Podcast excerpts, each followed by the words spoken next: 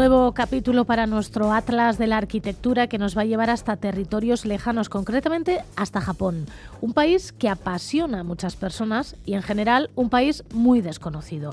En su capital, en Tokio, quiere hacer una parada Ibai Gandiaga. Él es arquitecto, viejo conocido de Hágase la Luz, socio fundador del estudio Adibulegoa.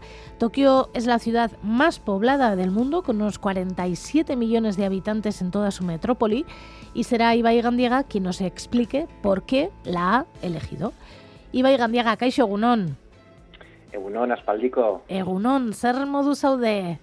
Oso Bueno, pues tenéis, pues tenéis asco. ¿Por qué has elegido Tokio?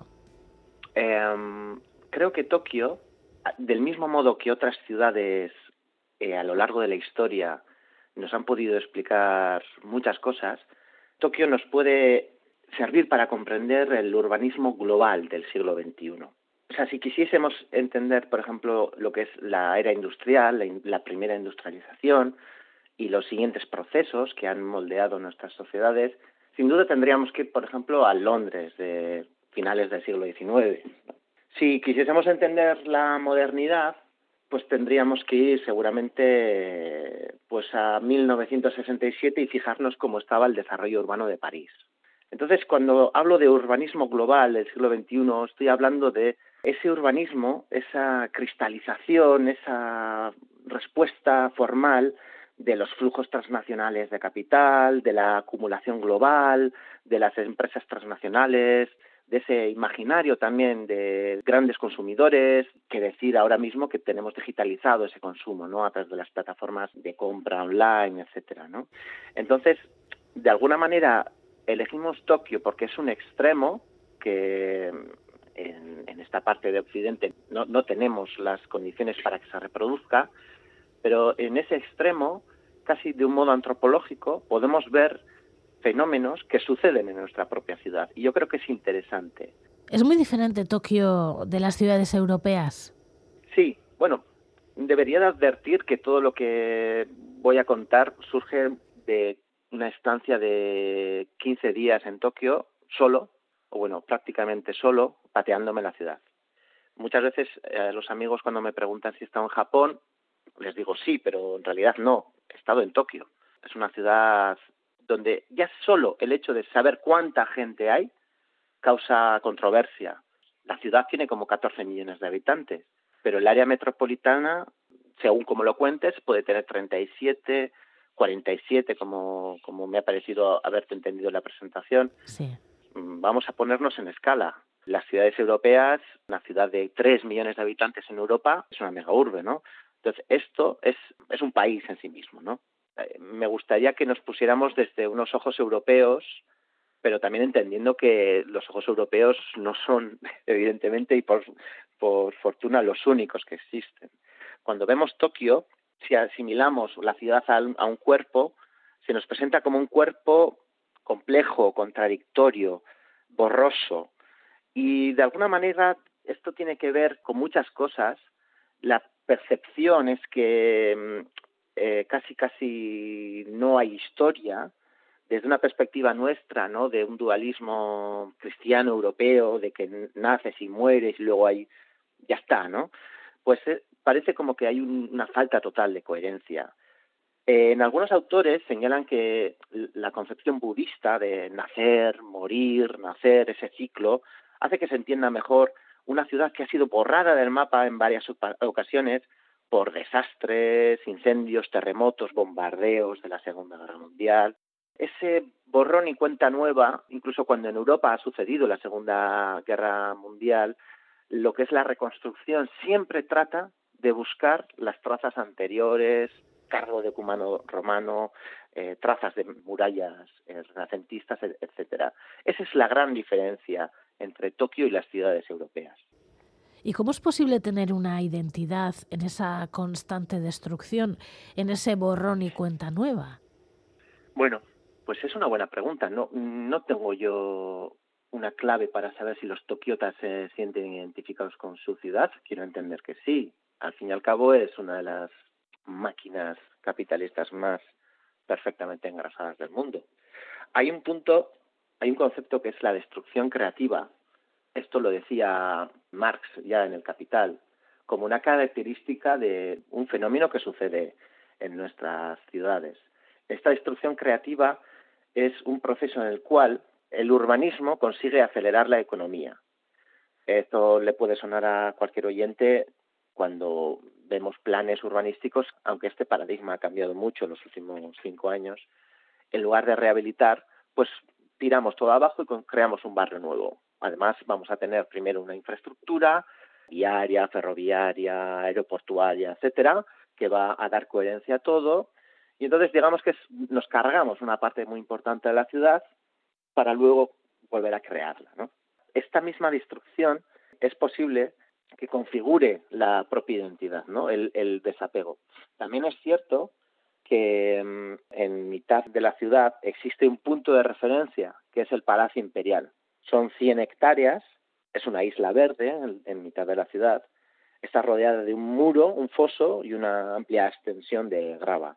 El castillo está totalmente reemplazado, no hay nada del original, pero es un vacío. Cuando los teóricos del urbanismo hablan de, lo señalan con una expresión filosófica muy posmoderna, el cuerpo sin órganos, cuando ven ese palacio imperial que es un vacío como centro de una ciudad que está en constante mutación, lo consideran como totalmente adecuado, ¿no? Y como totalmente definitorio de lo que es la ciudad posmoderna. ¿Y por qué fascina tanto? Yo creo que la fascinación entra por, por varios ojos. Primero, Tokio es la ciudad más segura del mundo. Es una especie de simulacro de una ciudad a nuestros ojos. Está totalmente limpio, es una cosa impoluta, organizado. El único problema que hay es la masificación, pero la sociedad está adaptada totalmente a eso y el urbanismo responde también muy bien a eso. Tokio no es una ciudad global especialmente densa en cuestión de, por ejemplo, rascacielos. Tienen un problema con los terremotos que hace que la, para ser una urbe de estas características no haya demasiados rascacielos. Voy a intentar explicarlo con, con un ejemplo. Pensemos, por ejemplo, que tenemos una baraja de cartas. Y en esa baraja de cartas mezclamos cartas de tarot, cartas normales, cartas de póker, cartas de la patrulla canina, me da igual, un montón de cartas distintas. Incluso tienen distintos tamaños y formatos, algunos son cuadrados, otros son rectangulares, y los organizamos, pero los organizamos con escuadra y cartabón, perfectamente alineados en una especie de hipotética malla, ¿no? Incluso si ponemos una, una curva sinuosa simulando un río, pues esa malla se adapta al río, ¿no? Pero siempre tenemos esa malla, aunque tengamos una diferenciación entre cada naipe, tenemos una organización. Eso es una ciudad europea. Esa es la ciudad del planeamiento. Vamos a pensar ahora que tenemos la misma carta, una baraja de cartas, lo damos a seis o siete personas distintas, les dejamos organizarla sin que vean los otros, las otras seis personas, cómo lo están organizando. Tendríamos una especie de caos, pero tendríamos piezas similares. Eso es Tokio. Una de las cosas que yo conocía de Tokio, que no conozco la ciudad in situ, ¿eh? era una torre edificada por Kurokawa que se convirtió en un icono de la ciudad y de la arquitectura y que también han destruido. Sí, el Nakagin Capsule Tower es precisamente uno de los iconos y explica bastante bien todo este lío conceptual que estoy soltando yo a la pobre, los pobres oyentes de Radio Euskadi.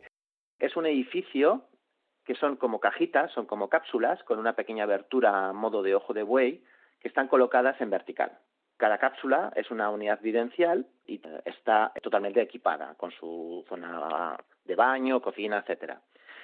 Está desde los años 70, se ha considerado uno de las cumbres de un movimiento metabolista que um, no es casual que hiciera referencia al metabolismo de los cuerpos, porque en Japón de los años 70 esto era un concepto teórico muy importante, ¿no?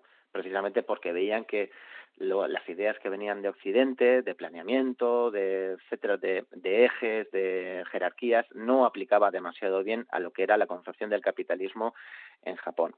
Entonces, bueno, pues eh, llegaron a un momento en el que la reconstrucción era mmm, muy costosa, había amianto de por medio, hubo bastantes intentos, incluso a nivel internacional. La Universidad de Tokio también se implicó un montón para salvarlo. eh, después de varias intentonas se ha demolido. está en el distrito de Ginza, es un sitio que urbanísticamente, digamos, inmobiliariamente tenía un valor eh, incalculable. Esto es otra característica, por ejemplo, de Japón. Los impuestos de sucesión de patrimonio son muy, muy altos y eso da lugar a que muchos propietarios, cuando fallecen los progenitores, a menos que tengan bastante solvencia económica, tengan que vender para poder pagar esas, bueno, para que les salga bien. O sea, les sale mejor comprarse una vivienda fuera quedarse con la propia vivienda, con lo cual será un fenómeno de reconversión constante de los edificios, está en permanente mutación. Quizá por mencionar algo, sea el monte Fuji lo único que de momento se respeta. Bueno, como, como una referencia, efectivamente, como una referencia paisajística y como una referencia formal, sí. Y tal vez si cogiésemos un ejemplo desde siete personas que se ponen a planificar simultáneamente, es verdad que hay una referencia hacia, hacia eso, ¿no? Pero más allá de la bahía no tiene una topografía especialmente vinculante. ¿Y podríamos decir que la arteria principal es una vía de tren?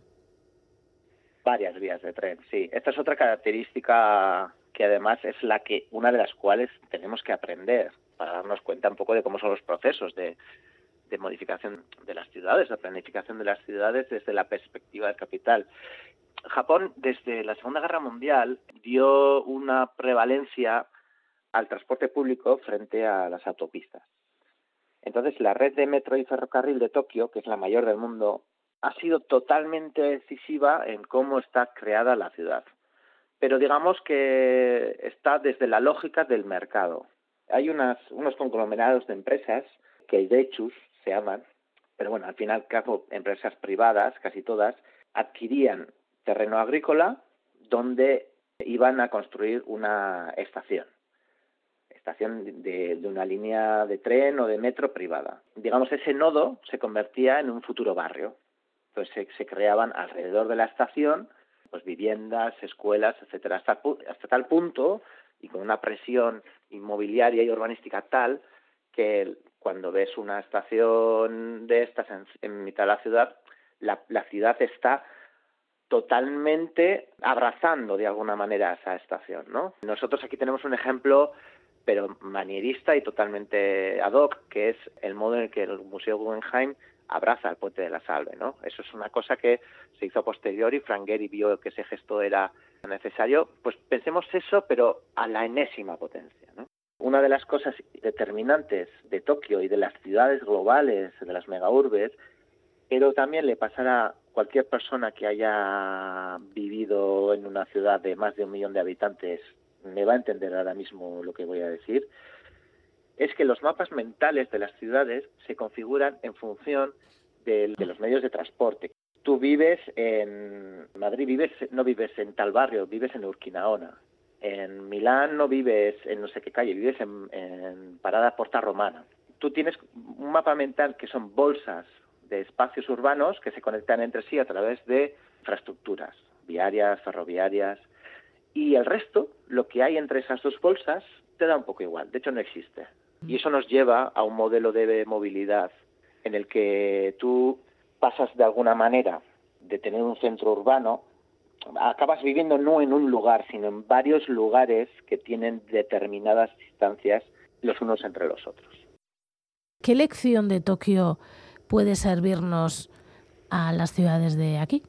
Bueno, yo creo que Tokio es un lugar fascinante por muchas razones, tiene cosas buenas y tiene cosas malas. La buena es que es un montón de millones de personas que se han puesto de acuerdo y han buscado un sistema para no matarse los unos a los otros, quiero decir, porque no es tan sencillo. La ciudad, de hecho, la mayor virtud que tiene es que sea un sistema organizado para que haya mucha gente que pueda vivir en muy poco espacio de una manera eficiente. Lo malo es que esa eficiencia pues tiene unos costes humanos, unos costes medioambientales y en realidad Tokio podría ser el ejemplo que tenemos de una falta de planificación pública. Cuando tenemos un discurso en el cual los poderes privados se ven como más inteligentes, más eficaces, más todo, se nos olvida que en realidad eh, lo privado tiene un único sentido, que es el, el beneficio ¿no? propio. Colateralmente es verdad que las iniciativas privadas muchas veces tienen beneficios públicos, pero no hay que ser tan inocentes de pensar que eso tiene que estar siempre en su ecuación. Si eso desaparece de la ecuación, el, el proceso va a seguir estando. Entonces, Tokio, digamos que es la quinta esencia, es el aroma. si quisiésemos hacer un perfume, sería el, aceite esencial de la planificación privada y de la sumisión de lo mm, público al, por ejemplo, a las infraestructuras.